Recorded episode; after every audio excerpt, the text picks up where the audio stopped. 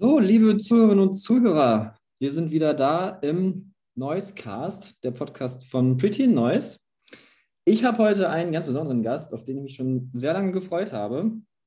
Ähm, obwohl der Team noch gar nicht so lange steht, aber ich bin sehr froh, dass er heute hier ist. Er hat selber einen sehr guten Podcast. Da kann ich gleich mal direkt drauf äh, verweisen. Ich sage auch gleich, worum es geht. Ähm, bevor wir loslegen, ich bin Sebastian, damit ihr meine Stimme auch zuordnen könnt.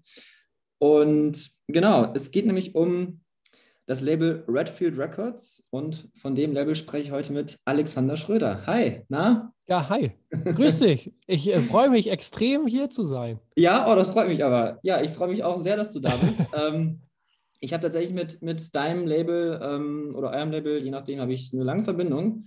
Ähm, kommen wir gleich darauf zu sprechen, was für Bands da alles so sind und waren. Sehr spannend. Ähm, ja, vielleicht fange ich einfach mal an. Wie, wie geht's denn gerade? Wo erwische ich dich? Wir sind ja immer noch in so einer komischen Zeit. Ja. Deswegen frage ich das ganz gerne mal zu Beginn. Ähm, ja, wie ist es mit dir? Äh, tatsächlich sitze ich hier ganz klassisch im Büro. Ähm, und tatsächlich ist es aber auch so, dass natürlich neben dem, was man natürlich äh, so alles quasi auch im Pri Privaten äh, mit sich trägt, wenn, äh, wie du schon sagst, die Corona-Pandemie äh, um einen herum passiert, unser Tagesablauf im Büro relativ unspektakulär und gleich geblieben ist, muss ich gestehen. Also von dem her, wir sitzen hier okay. ganz normal und arbeiten. Aber das ist ja eine gute Nachricht, soweit eigentlich. Ähm, man kennt es ja leider, hört es aus anderen Ecken der Musikwelt, äh, dass es da nicht so rosig ist. Also ja. insgesamt weniger rosig natürlich, aber wenn du sagst, es geht einigermaßen normal weiter, dann ist es doch äh, gut zu hören. Definitiv, ja. Okay. Ja, okay. Ich bin äh, ganz gespannt. Ich habe jetzt quasi einen äh, schon erfahrenen Podcaster hier mit mir und äh, ich probiere mal hier durch meine Fragen und äh, Ideen durchzukommen. Ach, klar. Okay. Ja, also ich habe gerade schon gesagt, Redfield Records ähm, gibt es jetzt schon 20 Jahre, wurde in Melle gegründet, wenn mich nicht alles täuscht, oder ist jetzt gerade in Melle, wurde woanders gegründet. Ähm, aber du hast auch gerade auch schon anfangs erwähnt, ihr seid jetzt schon seit 20 Jahren am Start, richtig? Ja, tatsächlich sind es 21 Jahre, also das 21. Jahr sozusagen jetzt. Und äh, das Label wurde gegründet in der Nähe von ja, Wuppertal, Düsseldorf, da irgendwo dazwischen in Hahn, Hahn-Grüten und auch gar nicht von mir, sondern äh, von dem Kai Rostock. Den habe ich damals in der Berufsschule kennengelernt und wir haben uns sehr schnell sehr gut verstanden. Und der Hintergrund ist einfach, die Labelgründung entstand, weil Kai in einer Band gespielt hat, That Very Time I Saw. Ähm, die waren viel unterwegs. Das war damals äh, in dieser Emo-Core-Szene, in dieser Emo-Core-Hochzeit. Und die haben einfach äh, überlegt, wie sie ihre EP veröffentlichen können und haben dann einfach hinten Redfield Records draufgeschrieben. Der Legende nach. Mittlerweile ist das Label äh, nicht mehr so ein Hobbyprojekt, sondern tatsächlich ein richtiges Unternehmen sitzt hier in Melle bei Osnabrück, also in meiner ja. Heimat. Irgendwann bin ich zurückgegangen und irgendwann kam das Label quasi offiziell mit. Genau. Und so sind wir ja seit 21 Jahren am Start, was ziemlich abgefahren ist, wenn man überlegt, dass ich das jetzt mein halbes Leben lang mache. Ja, Wahnsinn. War das, war das immer so schon sein, dein Plan, sowas zu machen, oder bist du da eher so reingerutscht? Wie ist so dein, ähm, ja, dein beruflicher oder auch musikalischer Hintergrund, dass du zu Redfield gekommen bist und das jetzt schon so lange machst? Also ja und nein kann ich beantworten. Also ähm, zum Label gekommen bin ich natürlich komplett durch Zufall und es war auch niemals eine Absicht daraus quasi ein, ein, ein Business zu machen. Und ich glaube auch, dass wir damals, als wir das zusammen also wir haben es nicht zusammen gestartet, ich bin reingekommen und dann hat sich es einfach weiterentwickelt, dass wir auch nie so richtig mal darüber gesprochen haben oder den Plan hatten, dass wir eines Tages davon leben oder dass, das, dass wir Bands in den Charts haben oder was auch immer, sondern wir haben einfach nur geguckt, wie wir es voranbringen können. Das war eigentlich immer so der Plan. Also da ein Nein, äh, dass ich in der Musikbranche was mache, das war schon ziemlich klar, weil ich damals, als ich nach Düsseldorf gegangen bin, bin ich ganz klassisch mit einem Praktikum angefangen in einer in der, äh, Pro, in der Promo-Agentur bei Starcode Promotion. Also da war schon klar. Ja. Für mich war immer klar, entweder ich gehe in den Sportbereich, Management oder Trainermäßig, wie auch immer. Ich hatte hier ein Melle Sportabitur gemacht. Oder ich gehe halt in den Musikbereich, was quasi ähm, Hobby, Leidenschaft ist. Und äh, ich äh, ja, bin dann irgendwie in der Musik hängen geblieben. ja, also das, da habe ich mich tatsächlich am Anfang so ein bisschen treiben lassen. Ich bin gelernter Kaufmann für audiovisuelle Medien. Also es ging dann immer so ein Stückchen weiter, aber es war nie, nie wirklich so, dass ich da den ultimativen Karriereplan hatte. Ja, okay, spannend. Ist ja auf jeden Fall, ähm, ist ja nicht so, als würdest du jetzt äh, irgendwo hängen geblieben worden sein. Du hast ja ein super Label, was du jetzt da führen kannst. Und äh, ja. Danke, ja. ich, äh, genau, also ich fand das deswegen so spannend. Ich habe mir von deinem Podcast nämlich neulich noch die Folge mit dem äh, Chris von This Charming Man angehört. Ja. Ähm, genau, dann dachte ich mir, es ist doch eigentlich mal super spannend, auch ähm, dich selber als, als Label ähm, Mensch, wie sagt man, Label Manager, Label Chef? Gute Frage. Ja. Label. Ja, ich bin natürlich der Inhaber. Inhaber, Labelinhaber, ja, ja. Da mal drüber zu sprechen. Ähm, vielleicht fangen wir mal ganz am Anfang an von, von Redfield. Also wie schon eben gesagt, früher waren ja, meine ich, ein bisschen andere Bands bei euch da. Bands, die mich sehr ansprechen tatsächlich. Alles so Richtung, äh, wie sagte schon, Emo-Core, Metalcore. Also ich ähm, kann ja mal gucken, teilweise gab es da Bands wie Texas in July, wisst ihr so ein Name? Ja, ja. Also für mich mega. Ähm, der große Name Eskimo Callboy natürlich, mhm. der früher mal da war. Alles so, ähm, ja, Metalcore aus nicht nur Europa, auch international. Ähm, auch heute noch so, wobei heute auch noch ein bisschen andere Bands dabei sind.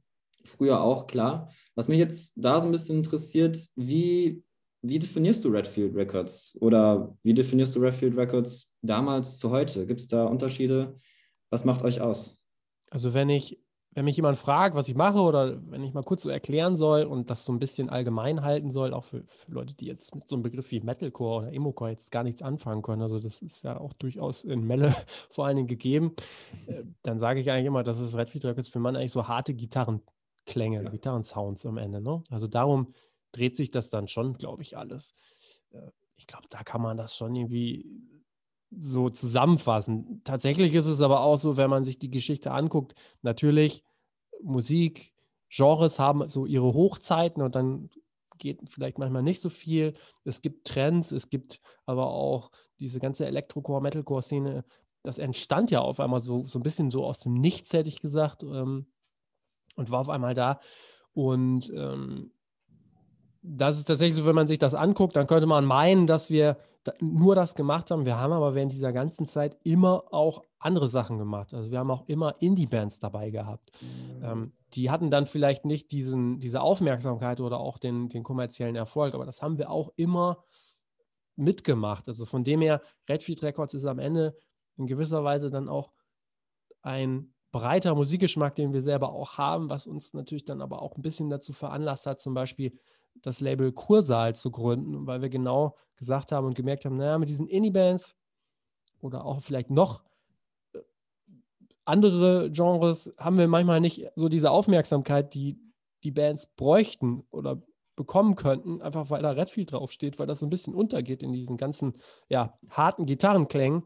Und dann können wir es vielleicht ein bisschen anders machen. Also von dem her, Redfield, so wenn man es auch noch so inhaltlich füllen will. Es steht aber, glaube ich, und das erkennt man daran vielleicht auch immer, dass wir immer versuchen, so open-minded zu sein, dass wir äh, versuchen, nach vorne zu gucken, eben nicht oldschool zu sein, in die Zukunft zu schauen und sehr lösungsorientiert einfach auch zu arbeiten. Ja, ja, spannend. Ähm, also wie gesagt, was mich da was mich erfreulicherweise, äh, ähm, die rote Linie, die ihr immer schon irgendwie geführt habt, ist halt diese, diese Core-Schiene, also wie man immer es auch nennen mag, Metalcore, Emo-Core. Ja. Auch heute ja noch Bands wie äh, Anchors and Hearts, of Colors, The Disaster Areas, sind ja alles schon so, ähm, äh, ja, deutsche Metalcore-Bands. Es gibt natürlich auch noch andere Bands, ja. äh, Labels in Deutschland, The Rising Empire ist zum Beispiel ein so ein Name, der ähm, ein Label, das viele solche Bands vertritt. Ähm, ist das eine persönliche Vorliebe zu dem Genre, das euch da zu diesen Bands geführt hat? Oder wie, äh, wie kommt es dazu, dass ihr gerade solche Bands aufnehmt? Also erstmal ist es natürlich so, jede Band, die hier unter Vertrag ist, die müssen wir natürlich mögen. Also von dem her, die Vorliebe für diese Band ist natürlich da. Und es gibt, wird keine Band gesigned, die am Ende ich auch nicht gut finde. Das macht überhaupt keinen Sinn für mich, für uns. Das muss man ganz klar sagen ähm, wenn man sich so ein bisschen diese Geschichte, du sprichst jetzt von diesem Elektrocore, Metalcore anschaut, ist das eigentlich ganz spannend, insbesondere in Deutschland, weil im Grunde genommen diese Entwicklung entstand aus so einer gewissen, im Grunde genommen entstand das so ein bisschen aus so ein bisschen dieser Emo-Core-Geschichte, wenn man sich das genau anschaut. Ne? Und wir hatten damals einige Musiker unter Vertrag, zum Teil mit ihren Vorgängerbands, aus denen zum Beispiel His That You Falls entstanden sind. Das war ja. ja. eine der Bands, die das so mit als erstes gemacht haben. Und da waren ganz viele Musiker aus dieser Band, waren vorher schon, ich glaube, bei Crash My Deville mit dabei, die auch eher so diese Emo-Schiene gefahren sind. Und daraus entstand das einfach so ein bisschen, dass einfach so diese natürliche Weiterführung, Entwicklung da war. Und wir hatten ja auch relativ früh We Butter the Bread with Butter, wo wir eigentlich auch gesagt haben, ah, ich glaube, da stand jeder vor, damals waren sie ja noch zu zweit und haben Kinderlieder quasi getextet, aber dann Metalcore drüber gemacht. Und, und da stand jeder vor und hatte ein riesiges Fragezeichen so vor Augen. Mhm. Und ähm, da muss ich sagen, da waren wir halt auch einfach diejenigen, die gesagt haben, ey komm, wir versuchen das, weil irgendwie, da, das hat was, das ist irgendwie cool.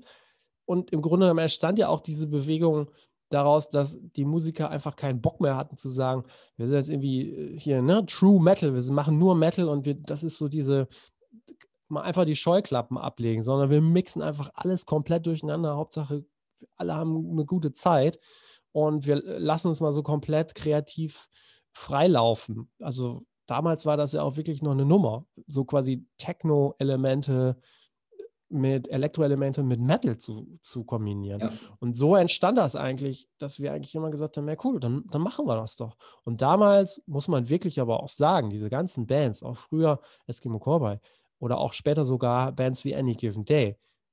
Also das muss man mal ganz klar sagen, die hat niemand anfassen wollen, weil das keiner so richtig verstanden hat. Ja, und heute. Also das war. Genau, also das war tatsächlich so, dass gerade auch etablierte Labels davor standen und gesagt haben, ne, das machen wir auf gar keinen Fall. Was ist das denn für ein Scheiß? Ja. Ja, das ist auf jeden Fall spannend. Ähm, ähm, was mich auch, was mich, also mich interessiert auch ein bisschen, wo du sagst, ich hatte halt diese großen Bands früher und habt heute immer noch ähm, Bands aus dem Genre. Ähm, was mich auch so ein bisschen interessiert persönlich, ist dieser Wechsel im Genre selbst, wie die Bands sich geben und wie die, wie, welche Musik sie genau machen und wie das Ganze aufgemacht ist. Wie gesagt, gerade meintest, We Butter the Bread with Butter, früher eben diese Kinderlieder in Metal umgemünzt oder es gab auch diese Band We Wrestled a Bear Once, solche ja. Bands. Mhm. Ähm, das war ja schon eine ziemlich eigene Sparte. Das ist, glaube ich, auch was, das in zum Beispiel Amerika wesentlich besser funktioniert hat insgesamt. Heute ist es anders. also heute wird man das, ja. glaube ich, so in der Form nicht unbedingt mehr finden. Es gibt vielleicht, also die eine, eine große Ausnahme, die mir jetzt in den Kopf kommt, ist immer noch Eskimo Kolbe, die, glaube ich, so seit Jahren den gleichen Plan fahren und äh, auch heute noch mit Hyper Hyper oder sowas große Erfolge haben. Aber da muss ich dir, wenn ich dir einmal widersprechen darf, ja, die gerne. fahren nicht seit Jahren den gleichen Plan, weil ich finde das ein ganz gutes Beispiel, sondern das ist tatsächlich eine Band, okay. die sind, also Disclaimer, die sind nicht mehr bei uns, aber wir haben das natürlich von Anfang an verfolgt. Das ist eine Band, die neben der Tatsache, dass, es, dass ich keine Band kenne, die so hart arbeitet äh, und immer dran bleibt, das ist eine Band, die für ganz viele andere Bands einfach ein Vorbild ist, weil sie so genrebildend ist. Das ist eine Band, wenn du dir das genau anguckst, die hat eigentlich immer Phasen gehabt und das wurde immer kompiert. Also im Grunde genommen haben die diese ganzen Entwicklungen mit vorangetrieben. Und wenn man sich überlegt, was sie eine Zeit lang gemacht haben und was sie jetzt machen, ist das ja jetzt eigentlich, und das sieht man wieder vermehrt, eine Rückbesinnung auf dessen, was früher gemacht wurde, dass man einfach sagt, ey komm, diese ganzen, ähm, was man machen muss und was man machen kann, scheiß drauf, wir machen das so wie am Anfang. Wir ballern einfach alles so wild durcheinander und alle haben eine gute Zeit und alle drehen durch. Und das, der sich schon ganz starke Parallelen zu den Anfängen, wo eben genau das ja passiert ist, nicht nur bei denen, sondern auch bei ganz vielen anderen Bands. Also das im Grunde genommen auf diese ganzen, das hat man schon immer so gemacht im Metal, komplett drauf geschissen wurde und gesagt hat, nee, wenn man das genauso wie wir das wollen. Und wenn wir uns dafür irgendwie eine Banane anziehen auf der Bühne als Bananenkostüm, dann ist das halt auch irgendwie äh, total gut. Ja, ja, ich habe Eskimo Callboy früher, ähm, da gibt es eine ganz lustige Anekdote, habe ich eben auch vor dem Beginn schon kurz erzählt. Ich habe die tatsächlich mal, ich weiß nicht mehr, wo es war, in irgendeiner Scheune, Hütte in der Nähe, also irgendwo zwischen, zwischen Melle, wo du bist, und wo ich herkomme, aus Gütersloh, irgendwo da vor, ja. ich weiß nicht, 30, 40 Leuten. Die Bühne war wirklich, es war ein Bauernhof, so. Schon ja. in, indoor, aber es war nichts Wildes. Aber ähm, da war das schon so, okay, wow, was ist das denn jetzt? Oh, Eskimo Korbe spielt, da, da muss, man, muss man hingehen. Und es war halt eben diese Zeit, wo so Asking Alexandria so das große, große Ding war, alle mit den, mit den Röhrenjeans und äh, glatten Haaren und sowas. Ja, ja. Gab ja mal die äh, glorreiche Zeit. Ähm, vielleicht ist es jetzt ein guter Punkt, einfach mal über die Band und dieses Phänomen zu sprechen, wo du es gerade angesprochen hast. Ähm, die war zu Beginn bei euch auch relativ lange, meine ich, korrigiere mich gerne. Ähm, jetzt nicht mehr. Wie, wie, wie erklärst du dir, ähm, erklärst du dieses Phänomen Eskimo Callboy? Also für mich war das so, ja, am Anfang ganz lustig, irgendwie macht man da mit, aber ich hätte ehrlich gesagt nicht gedacht, dass ich dieses, weiß nicht, dieses Parodische oder so, dass sich das so hält. Ich dachte schon eher, dass Metal schon eher seriös ist und das auch irgendwie da wieder hingeht, was ja viele der anderen Bands machen, die auf eurem Label sind. Und deswegen meine ich gerade, dass Eskimo Callboy so eine ähm, stringente Linie haben, weil die meines Erachtens nach immer schon dieses Lustige, dieses, äh, diesen Comedy-Aspekt drin hatten. Ähm, ja, wie siehst du das? Und jetzt, wo sie nicht mehr bei euch sind, ist es auch so ein, hättest du die gerne jetzt noch doch noch auf eurem Label? Oder wie ist das zu, zu Ja, verstehen? hätte, hätte Fahrradkette, ne? So, ja, ähm, richtig. also erstmal, wir haben sie halt zwei Alben gemacht. Und das war ja auch tatsächlich so, dass mit dem Album, mit dem, quasi mit dem letzten Album, mit dem zweiten Album, sind wir ja dann auch auf, äh, ich glaube, acht gechartet. Das war die erste, der erste äh, Chart-Einstieg, den wir äh, quasi jemals hatten in Deutschland. Wir waren vorher schon in Holland in den Charts oder in den Niederlanden. Ähm, genau. Ähm, und man, wie gesagt, also man muss halt sagen, diese Band hat sich immer wieder neu erfunden. Also das muss man ganz, ganz deutlich so sagen und sehen. Wenn du dir das anguckst, es war irgendwie schon natürlich immer dieser Spaßfaktor äh, mitentscheidend bei der Band, das glaube ich schon. Aber es gab auch mal eine Zeit, da haben sich alle angezogen, ich sage mal jetzt so ein bisschen übertrieben gesagt, Rockstars. So, also sehr schick dann irgendwie, sehr clean so. Und das haben dann auch alle nachgemacht. Ne? Und dann wurde auf einmal, haben, hat man sich irgendwie äh, Farbe ins Gesicht geschmiert und all solche Sachen. Also da muss man ganz klar sagen, also da waren die wirklich stilprägend und jetzt, klar, haben sie dieses sehr humorvolle äh, äh, im Vordergrund. Da muss sich natürlich auch jeder selber entscheiden, wie, also jeder Künstler muss sich da auch selber entscheiden, ob er das so machen möchte. Also ob er am Ende eine, eine Kunstfigur nur noch, nur noch ist, so, in dem, was er ist. Aber man muss ja auch sagen, die machen ja extrem kommerziell extrem viel richtig. Ja, ja, das auf jeden Fall. Ähm, du hast mit dem, in dem Podcast, den du gemacht hast, mit dem Chris von This Charming Man, habt ihr äh, viel über Kadaver gesprochen, also als ja. ähm, führende Band ähm, von seinem Label. Gibt es vielleicht bei Redfield, würdest du sagen, es gibt bei euch auch eine Band, die so ein bisschen die Band damals war oder vielleicht jetzt äh, ist, die so ein bisschen das Label getragen hat oder trägt? Ja, also die gibt es, glaube ich, auch da wieder in Phasen. Ne? In der ersten Phase war das sicherlich Fire in the Attic damals. Das war so das Schlachtschiff Emo-Core-Band, die ja dann auch Rock am Ring gespielt haben und, und, und, die gut unterwegs waren. Klar, dann kommt natürlich sowas wie We Butter oder Eskimo Cowboy. Heutzutage spricht man dann über Alex Mofa Gang oder Marathonmann oder halt auch Disaster Area. Du hast halt immer Bands, die, die dann so bestimmte Phasen vielleicht tragen, aber auch bestimmte Phasen so nach außen hin definieren. Das, das denke ich schon. Ich meine, eine Zeit lang, wir hatten ja auch das erste Album von We Came as Romans gemacht oder von Lower Than Atlantis. Das sind dann auch Bands, die bestimmte Phasen gewisserweise tragen oder auch, wo man erst im Nachhinein eigentlich merkt, wie wichtig die dann waren. Ja, ja, auf jeden Fall starke Namen. Also, ja. wer sich mit Redfield noch nicht so viel befasst hat, ist vielleicht jetzt bei den Namen ein guter Grund, das mal zu tun. äh, ja, sehr stark. Ähm, Aber zumindest äh, muss man sagen, ich glaube, und das war auch nie so richtig der Plan, aber irgendwie entstand das immer, glaube ich, dass wir sehr gut oder sehr stark darin waren und das einfach auch viel gemacht haben, deutsche Bands aufzubauen. Ja.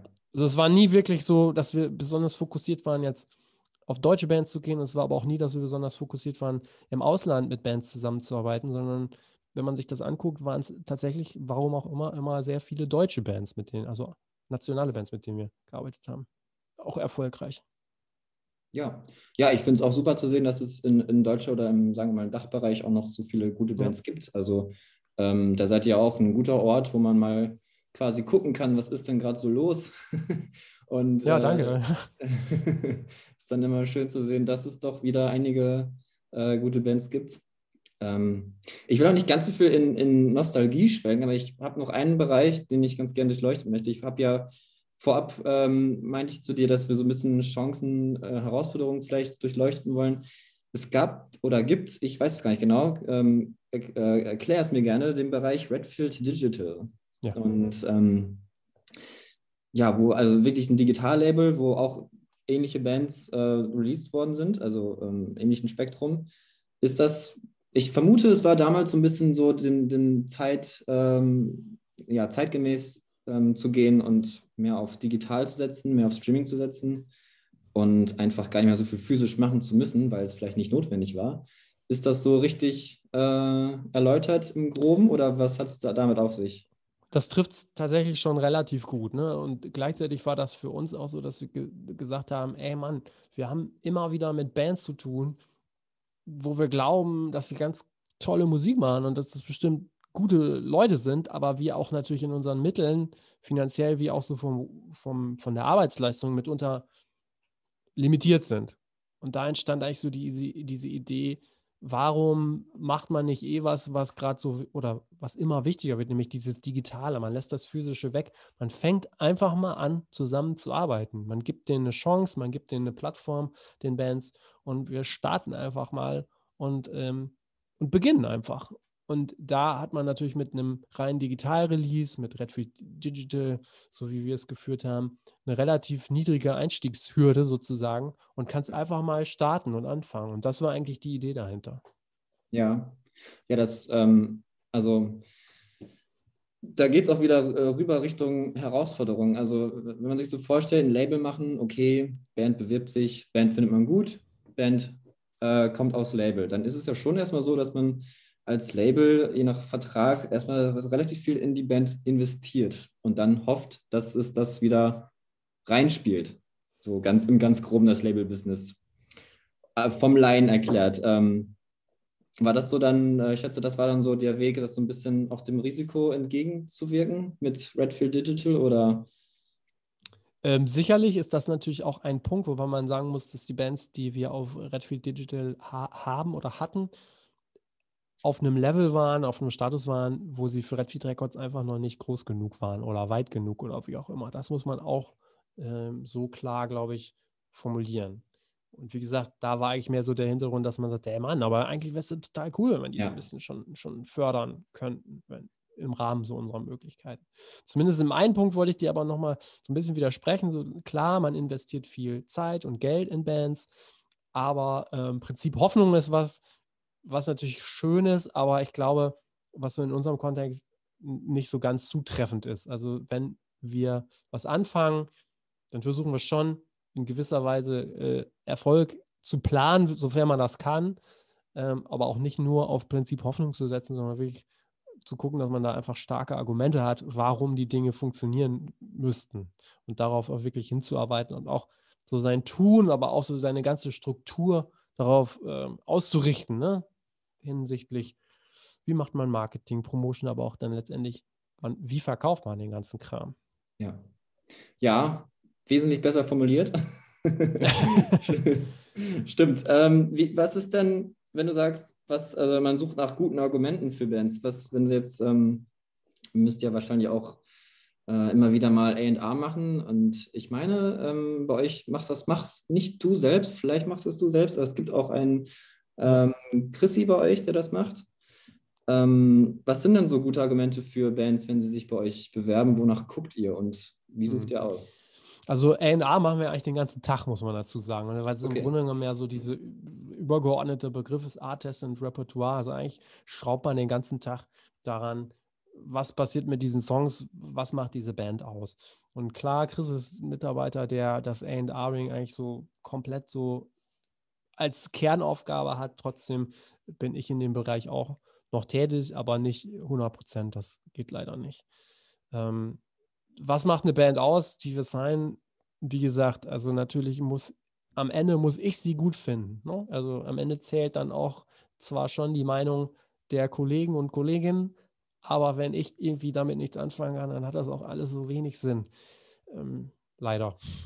Oder vielleicht ist es auch gut, weil im Grunde genommen, wir wollen ja für unsere Bands brennen. Äh, ja. Für die Künstler und Künstlerinnen. Und und, und im Grunde genommen auch eine Vision entwickeln. Oder jede Band, mit der wir zusammenarbeiten, da muss eigentlich so, wenn man da mal kurz so fünf Minuten innehält, muss eigentlich immer so diese, muss man diese Vision haben, ey, ich kann mir vorstellen, dass diese Band nicht im Jugendzentrum spielt, sondern ich kann mir, wenn ich die Augen zumache, vorstellen, dass sie natürlich auf einer großen Bühne vor tausend Leuten spielt. Das sehe ich, dass die das kann oder dass, dass sie da hinkommen kann oder, oder, oder.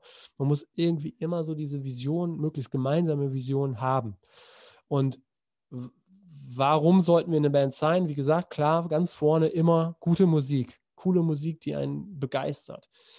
Das reicht nicht immer, Leider äh, ist aber eine Grundvoraussetzung. Und dann natürlich, klar, da muss man sich einfach angucken, wie ticken die ganzen äh, äh, Mitwirkenden. Wie sind die drauf? Was haben die für Erfahrungen schon gesammelt? Wie, äh, welche Fähigkeiten bringen sie denn noch mit, abseits von, können ihr Instrument vielleicht gut bedienen? So, natürlich zählt natürlich auch immer so mit rein, was haben sie für eine Fanbase? Wie aktiv sind sie auf Social Media? Wie aktiv sind sie aber auch im Touring-Bereich?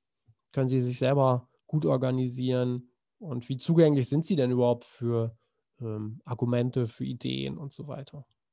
Das ja. ist tatsächlich immer was, das kann man gar nicht so universell beantworten. Also es muss so ein bisschen, im Grunde genommen arbeitet man, man hat ja ein Ver Arbeitsverhältnis zusammen und das muss im Grunde genommen so sein, dass man sich einfach finden muss.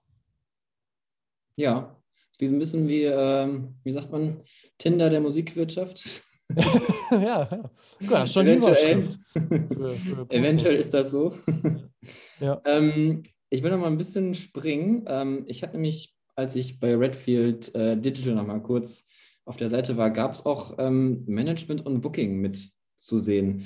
Ähm, was habt ihr das so mit betrieben? Was waren so die, was waren die Deals damals? Und was macht ihr das heute immer noch? Ich schätze, heute seid ihr eher primär Label bei dem, was alles ähm, passiert mit euren Bands. Aber ähm, ja, war das damals Echt? so mit, mit Angebot an die Bands, dass wenn ihr sagt, okay, die sind cool, wir können da mehr machen, dann machen wir auch tatsächlich ähm, Management und Booking ja. mit. Tatsächlich muss ich gestehen, ich äh, war lange nicht mehr auf der Seite. Ich weiß gar nicht, ob da Booking wirklich steht. Also Booking haben wir nie gemacht. Das muss okay, ich tatsächlich gut. direkt einschränken. Ja. Ähm, was wir tatsächlich eigentlich immer auch gemacht haben, wir sehen unsere Aufgabe als Label eigentlich auch immer so leicht äh, ohne es dann am Ende so zu nennen, dass wir schon glauben, naja, das ist, spielt schon viel in diese Managementrolle mit rein. Also wenn wir mit einer Band zusammenarbeiten, dann bedeutet das ja schon, wenn wir eine gemeinsame Vision entwickeln wollen, wenn wir die Band passend promoten wollen, müssen wir irgendwie auch so alles so ein bisschen wissen oder auch sehr holistisch und allumfassend rangehen einfach an diese ganze Geschichte, sonst funktioniert das gar nicht.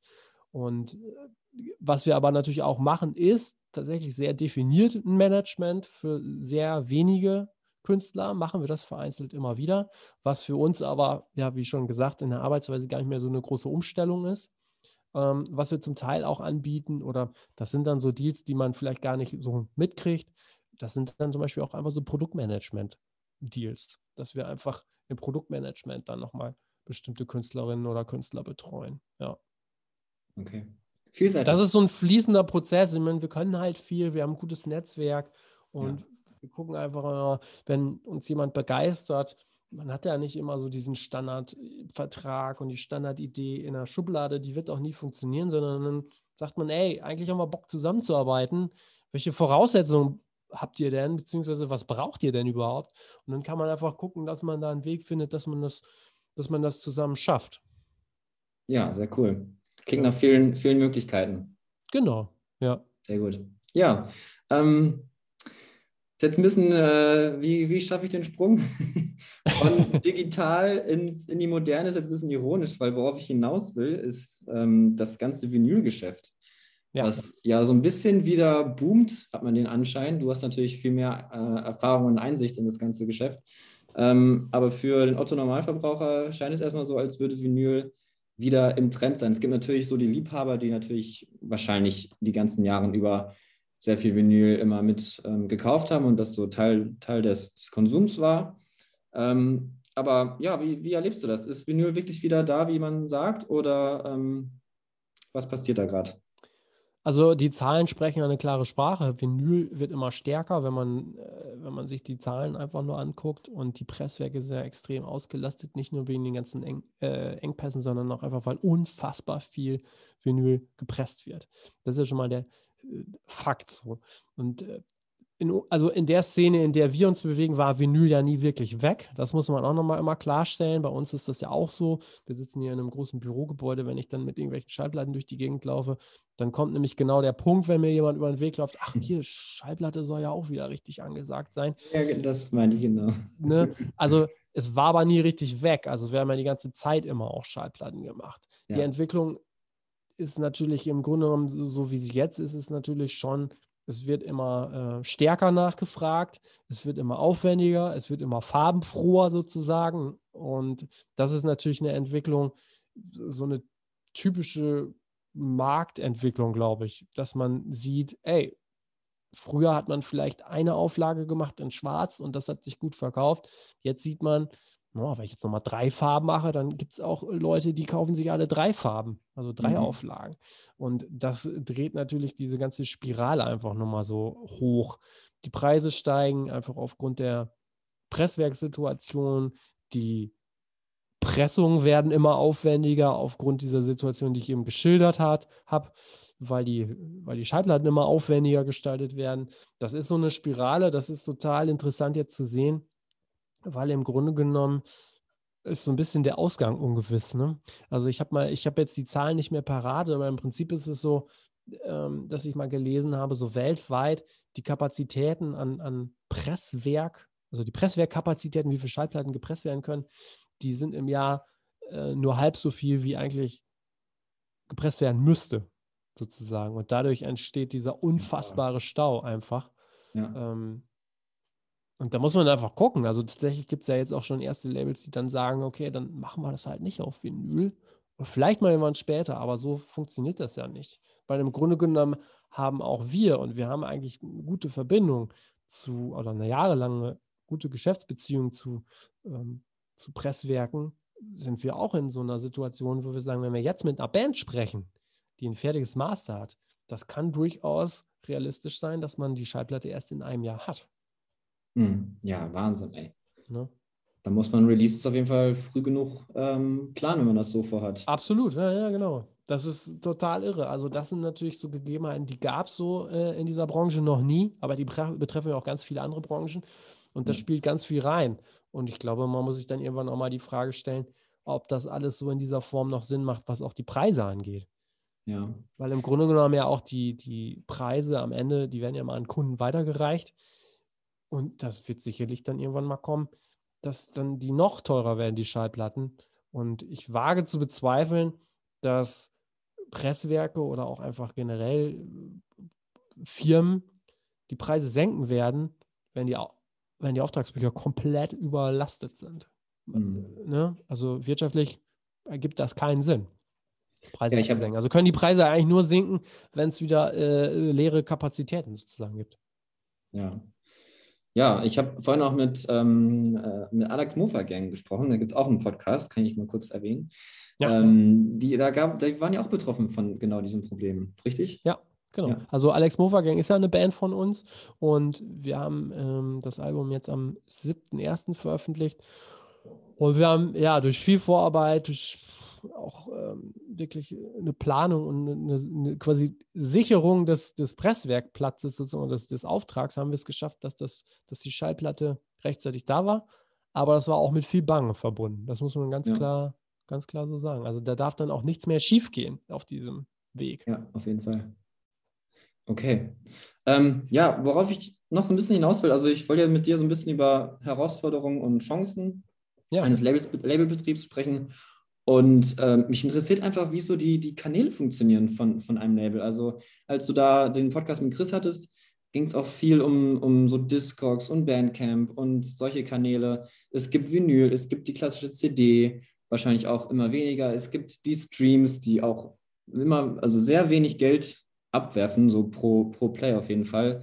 Ja. Es gibt dies und jenes. Es gibt inzwischen auch TikTok-Music, es gibt Instagram-Music und so weiter. Ich ich, was mich jetzt wirklich interessiert von Labelsicht, welche Kanäle sucht man da aus und wie funktioniert das? Was ist noch lukrativ? Mhm. Also, ich habe gerade gesagt, Vinyl, du hast gerade gesagt, Vinyl ist schwierig, CDs gehen zurück, Streams sind pro Play nicht unbedingt lukrativ und live ist gerade nicht viel los. Ich möchte jetzt kein total düsteres Bild äh, hier erschaffen. Nur mal ganz nüchtern betrachtet, äh, hört sich das für mich äh, so an. Und ähm, ja, wie, naja, ist eine herausfordernde Zeit, ne? Das ja, ist das völlig glaube ich klar. wohl. Wie, wie, also stark, dass, ähm, dass, das, äh, dass es noch funktioniert, aber wie, wie, wie macht ihr das?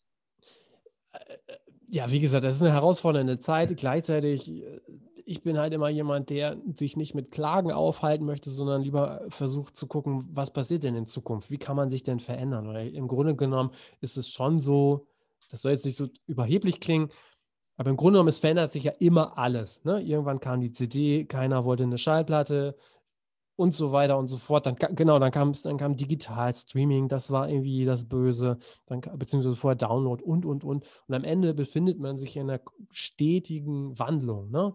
Und da ist es zum Beispiel bei uns auch ganz klar so, dass wir sagen, ey, wir sind eigentlich froh, dass wir in so vielen Bereichen so breit aufgestellt sind.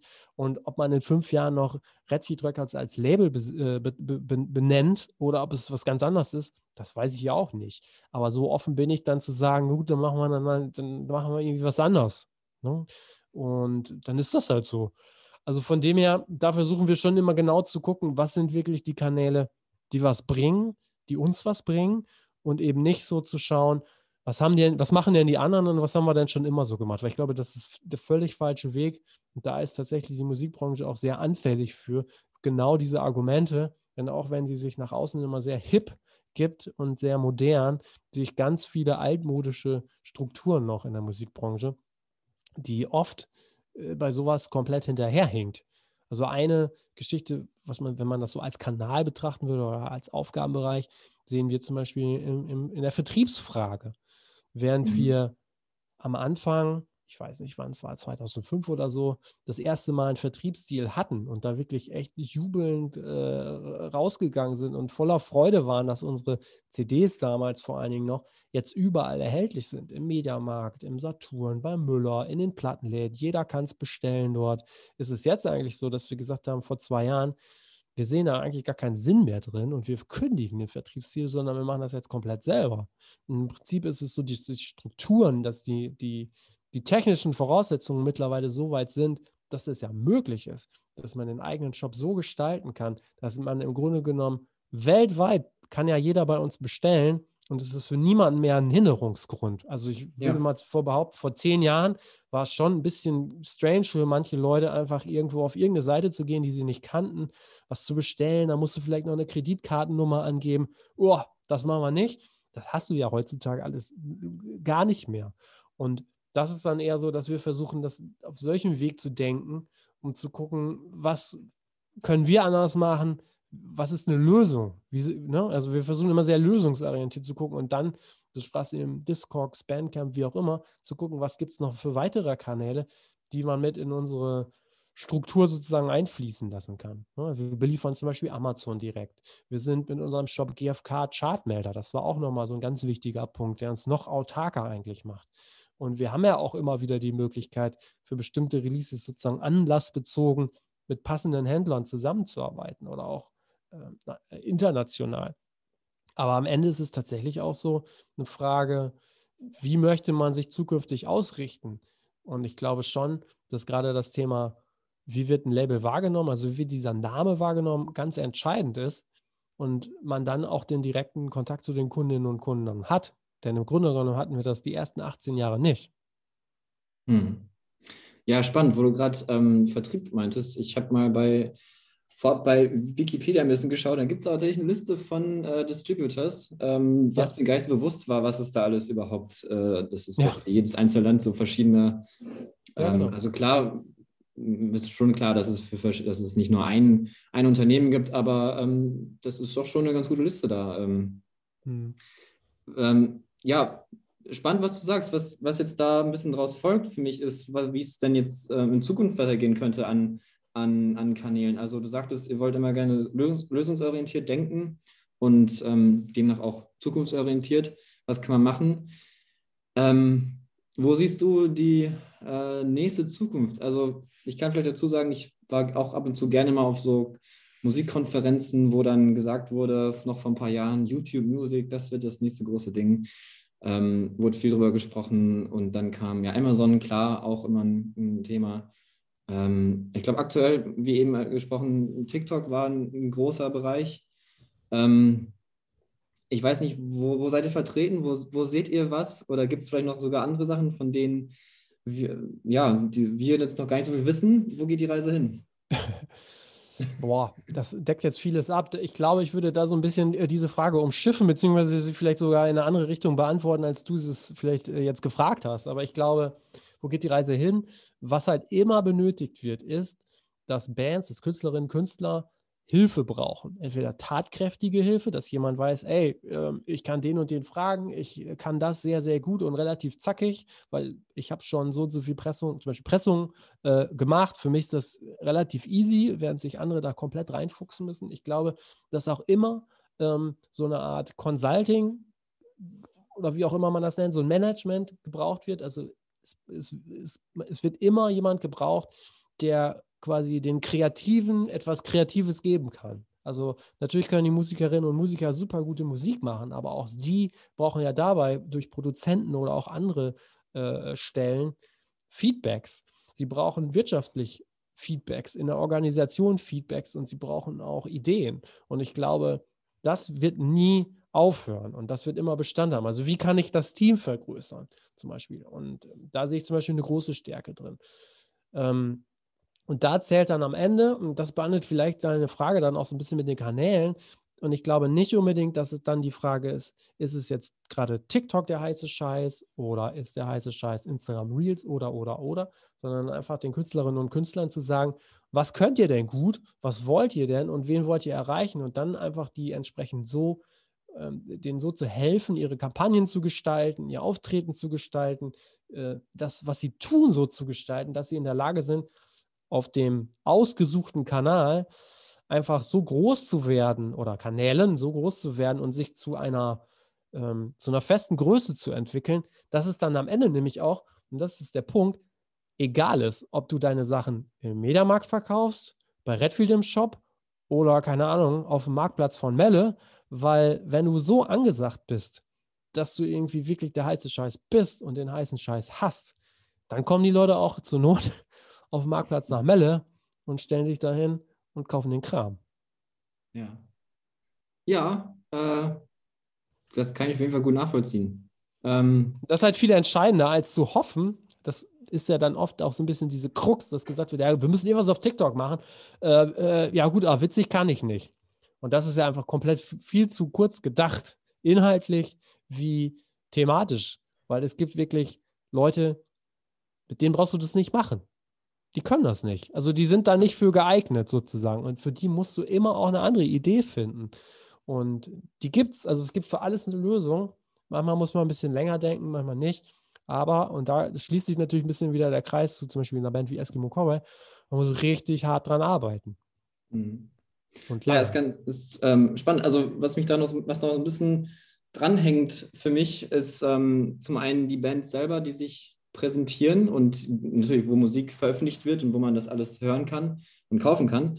Zum anderen gibt es natürlich auch beim Label den großen Bereich Promo, PR und so weiter, wo natürlich wir als, als Magazin auch mit, ähm, mit dabei sind. Auch da gibt es ja immer wieder mehr dieses Phänomen von Creator sein, also dass Künstler gleich Creator ist und vielleicht, ähm, naja, man sagt ja gerne auch so Mediensterben oder Blogsterben, je nachdem, und wir machen ja hier auch gerade unseren Podcast, ähm, gehen quasi mit der Zeit.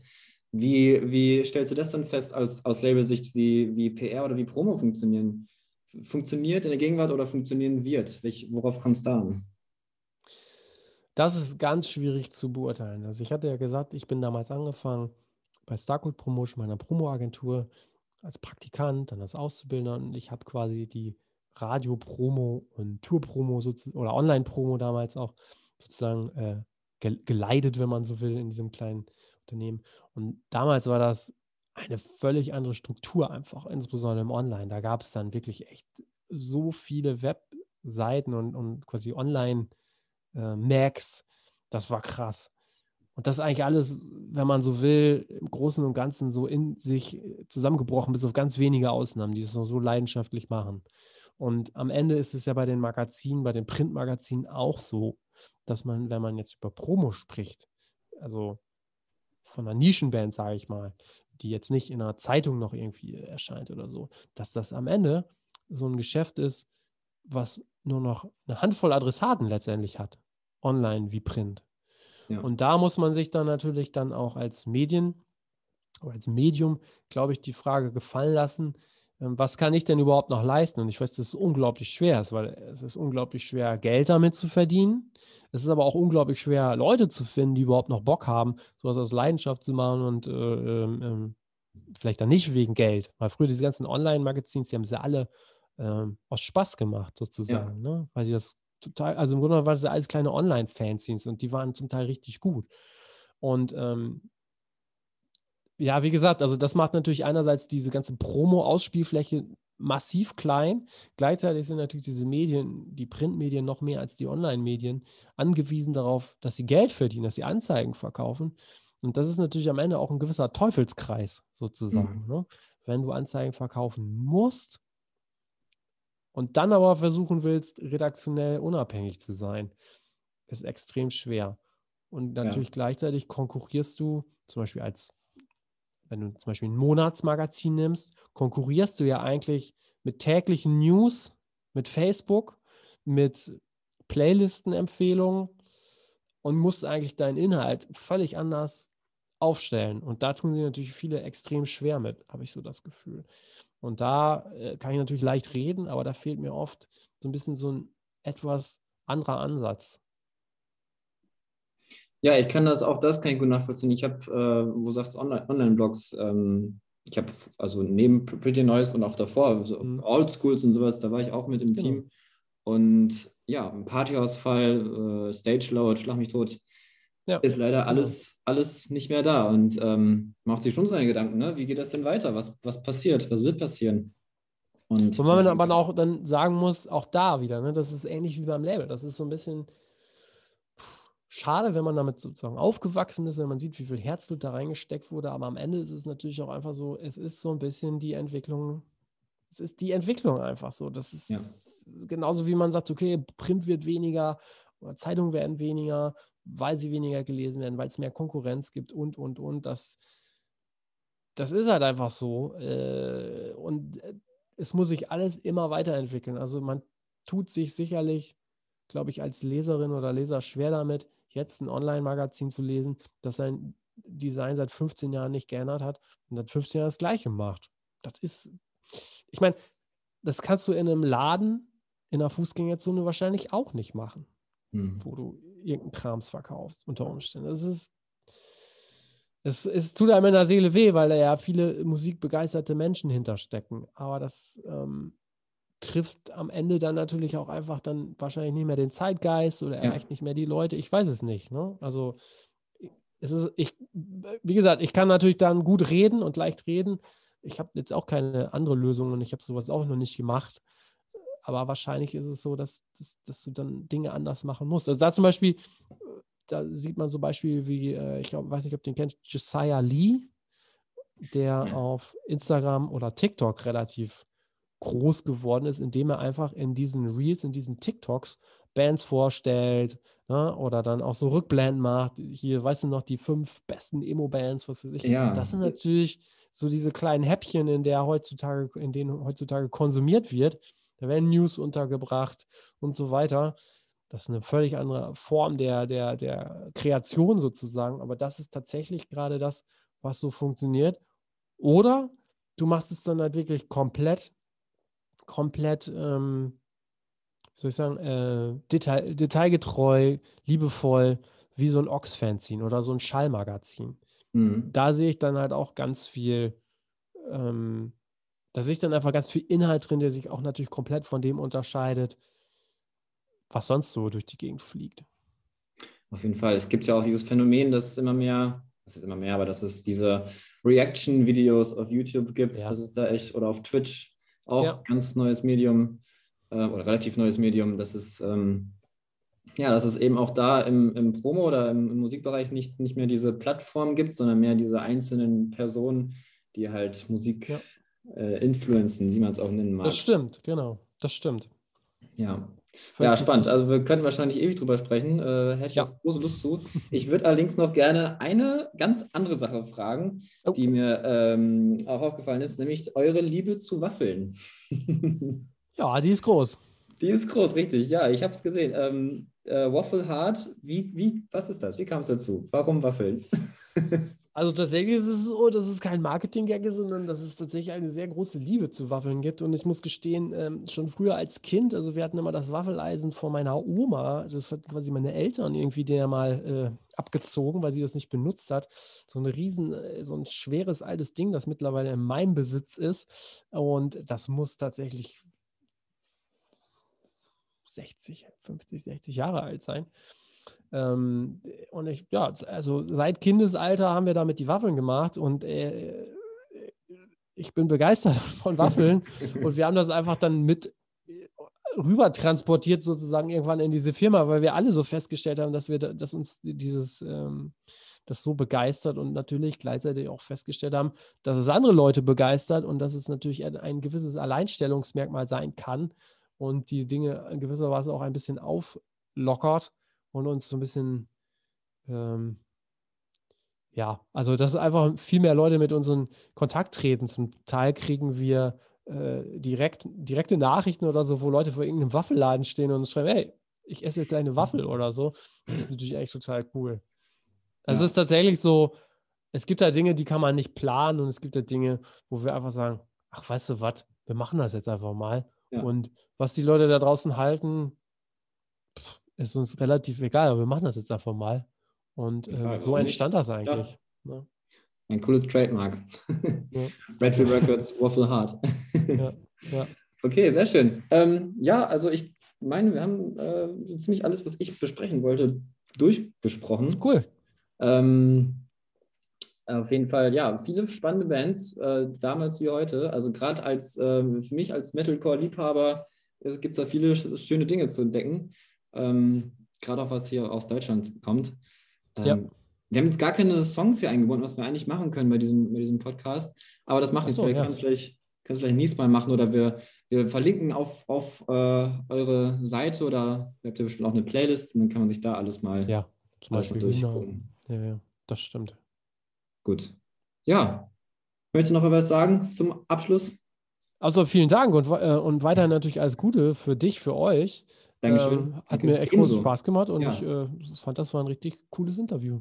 Dankeschön. Ja, gleichfalls. Gut, dann mache ich jetzt hier Recording Stop und dann können wir uns nochmal richtig verabschieden. Gut, danke dir. Schatz, ich bin neu verliebt. Was?